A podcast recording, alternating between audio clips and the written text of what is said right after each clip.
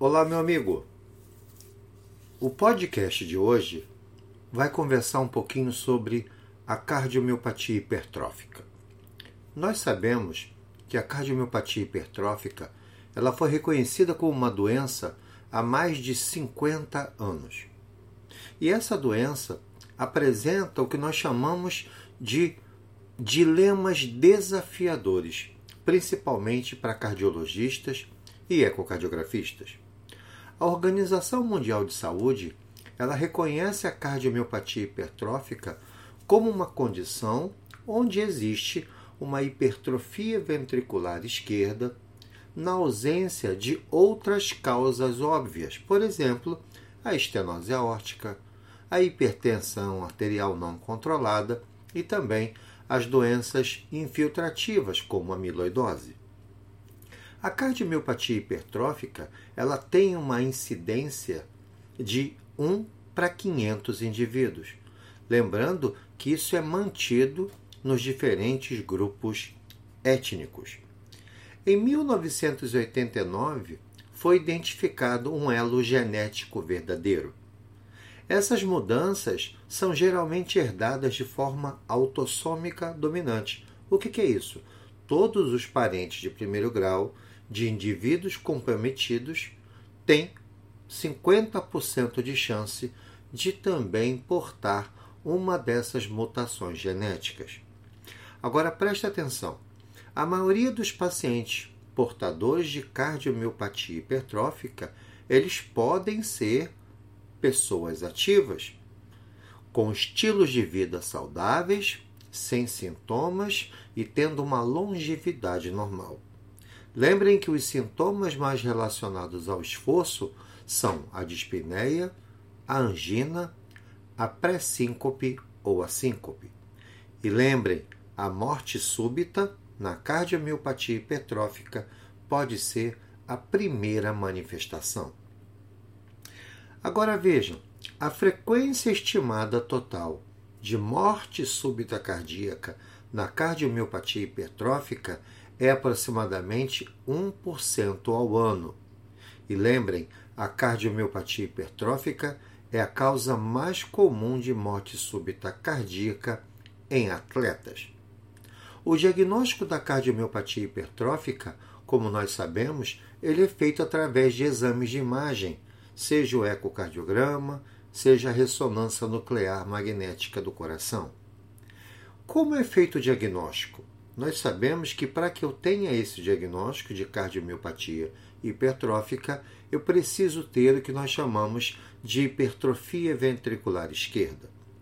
Geralmente nos adultos, nós identificamos alguma parede do ventrículo esquerdo com uma espessura maior do que 15 milímetros. Sabemos que essa hipertrofia ela pode ser focal, segmentar assimétrica ou mesmo se comportando de maneira concêntrica, simulando às vezes uma cardiopatia hipertensiva com adaptação do ventrículo do tipo concêntrica. E vejam, um terço dos pacientes portadores de cardiomiopatia hipertrófica não vão exibir evidências de obstrução da via de saída, nem no repouso e muito menos quando você tenta provocar esse gradiente? Uma das características dessa doença é a grande variabilidade em relação não somente à magnitude, mas também em relação à localização da hipertrofia miocárdica. Estudos de correlação genótipo-fenótipo demonstram que qualquer espessura miocárdica pode ser observada em indivíduos com diagnóstico genético, Alguns podem apresentar até mesmo espessuras miocárdicas totalmente normais e alguns podem desenvolver essa hipertrofia apenas na fase adulta. Existe uma grande variação de extensão e localização da hipertrofia. Lembrando que essa hipertrofia ela é mais comum comprometendo o septo anterior, em torno de 96% dos casos pode comprometer o septo inferior em 66% dos casos, pode comprometer a parede lateral em 42% dos casos e pode comprometer a parede inferior em 18% dos casos. A apresentação da cardiomiopatia hipertrófica de um tipo concêntrica aparece em 1 a 5% dos casos. Outra coisa importante é a gente conseguir diferenciar a hipertrofia do ventrículo esquerdo patológica daquela hipertrofia considerada fisiológica, que é a que nós encontramos no atleta. Os atletas geralmente eles vão apresentar o quê? Uma cavidade do ventrículo esquerdo de tamanho aumentado, porque eles apresentam maiores volumes que são ejetados. As velocidades miocárdicas diastólicas obtidas pelo Doppler tecidual estão elevadas. E lembrem, existe uma redução da hipertrofia quando você interrompe o treinamento, o chamado descondicionamento. Então, não é difícil diferenciar esses dois tipos de hipertrofia, a patológica e a fisiológica. Essa diferenciação é muito importante porque nós sabemos que os pacientes com cardiomiopatia hipertrófica podem ser desaconselhados à prática do atletismo chamado competitivo. Então vejam, vamos diferenciar um pouco a cardiomiopatia hipertrófica do coração do atleta. Geralmente, a cardiomiopatia hipertrófica tem um diâmetro diastólico da cavidade ventricular esquerda menor do que 45 milímetros. Já o coração do atleta tem um diâmetro diastólico do ventrículo esquerdo acima de 55 milímetros. Quando você olha o padrão de hipertrofia da cardiomiopatia hipertrófica, ela é chamado um padrão incomum enquanto o coração do atleta tem aquela hipertrofia que ela pode regredir com a interrupção do treinamento. O eletrocardiograma da cardiomiopatia hipertrófica é um eletrocardiograma geralmente bizarro. Quando eu penso no enchimento do ventrículo esquerdo, na cardiomiopatia hipertrófica, nós temos alterações do enchimento diastólico, enquanto no coração do atleta a função diastólica é totalmente normal.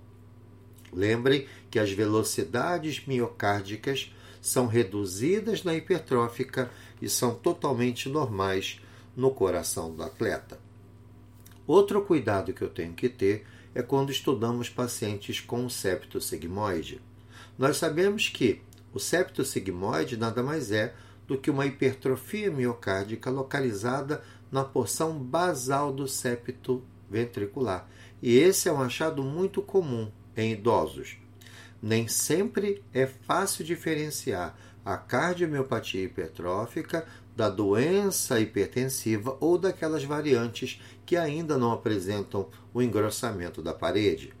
Lembrem que 10% dos pacientes com a morfologia do septo do tipo do septo sigmoide podem apresentar mutações de genes codificadores da proteína do sarcômero.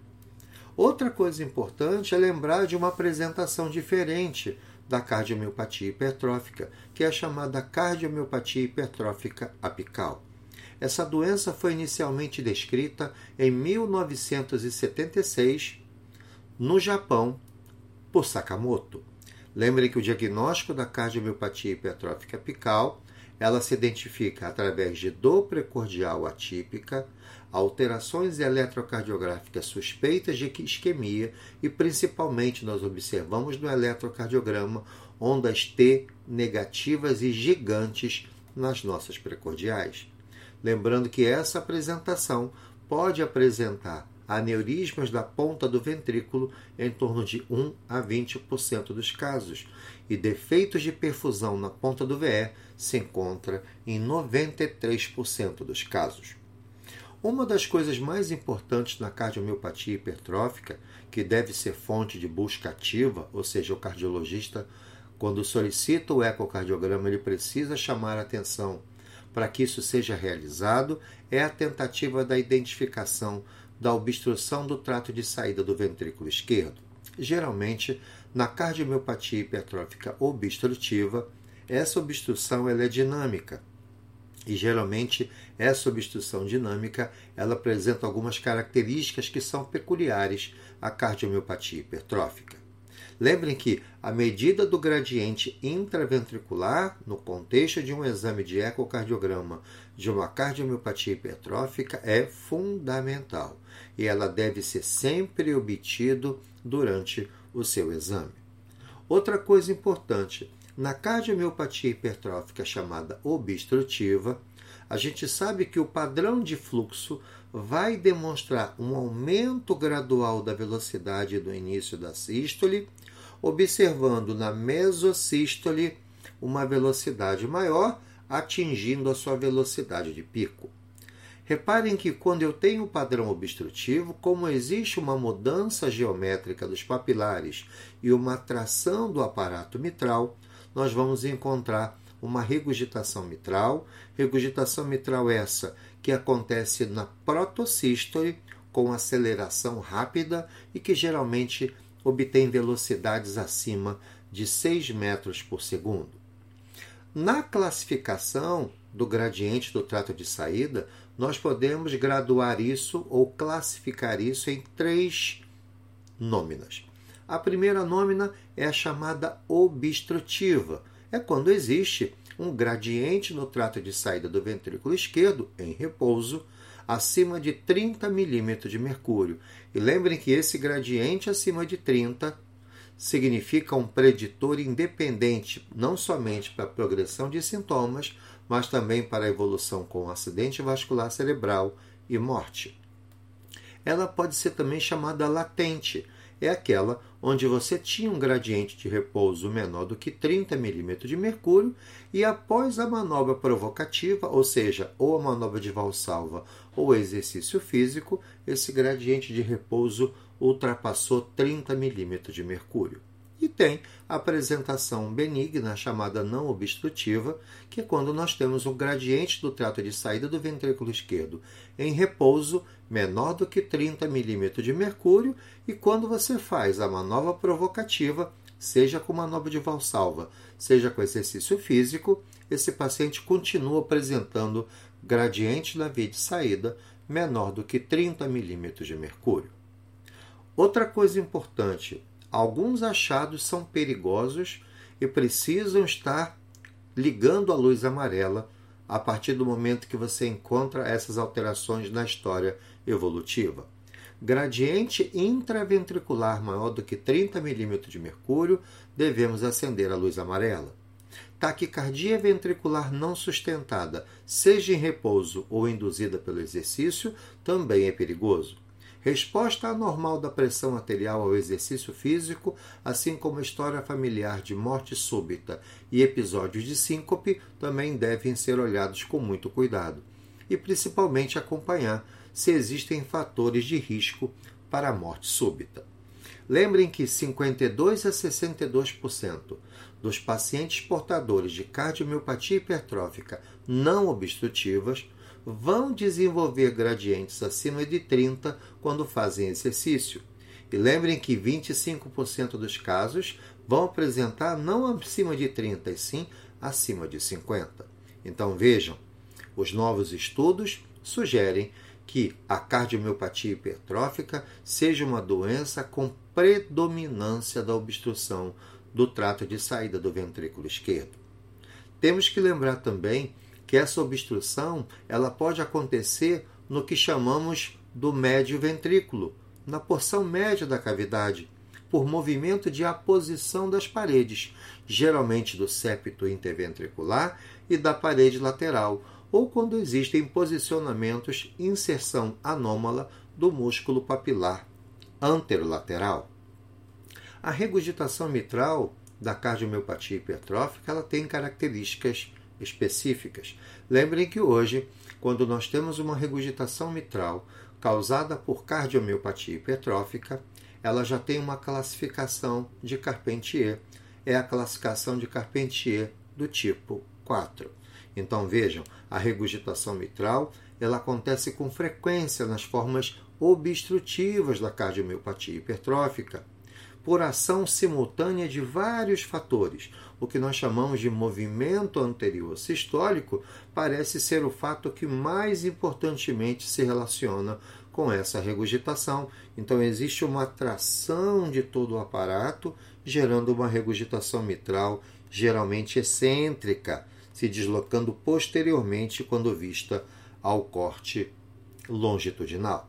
Então, observem que a cardiomiopatia hipertrófica é uma doença não tão infrequente, 1 para 500, então facilmente durante o seu ano como, como ecocardiografista, você com certeza vai pegar pacientes com cardiomiopatia hipertrófica e você precisa entender como eu faço o diagnóstico, como eu identifico pacientes mais graves e, as, e os meus cuidados em relação à obtenção dos gradientes do teto de saída e observar o padrão de insuficiência mitral.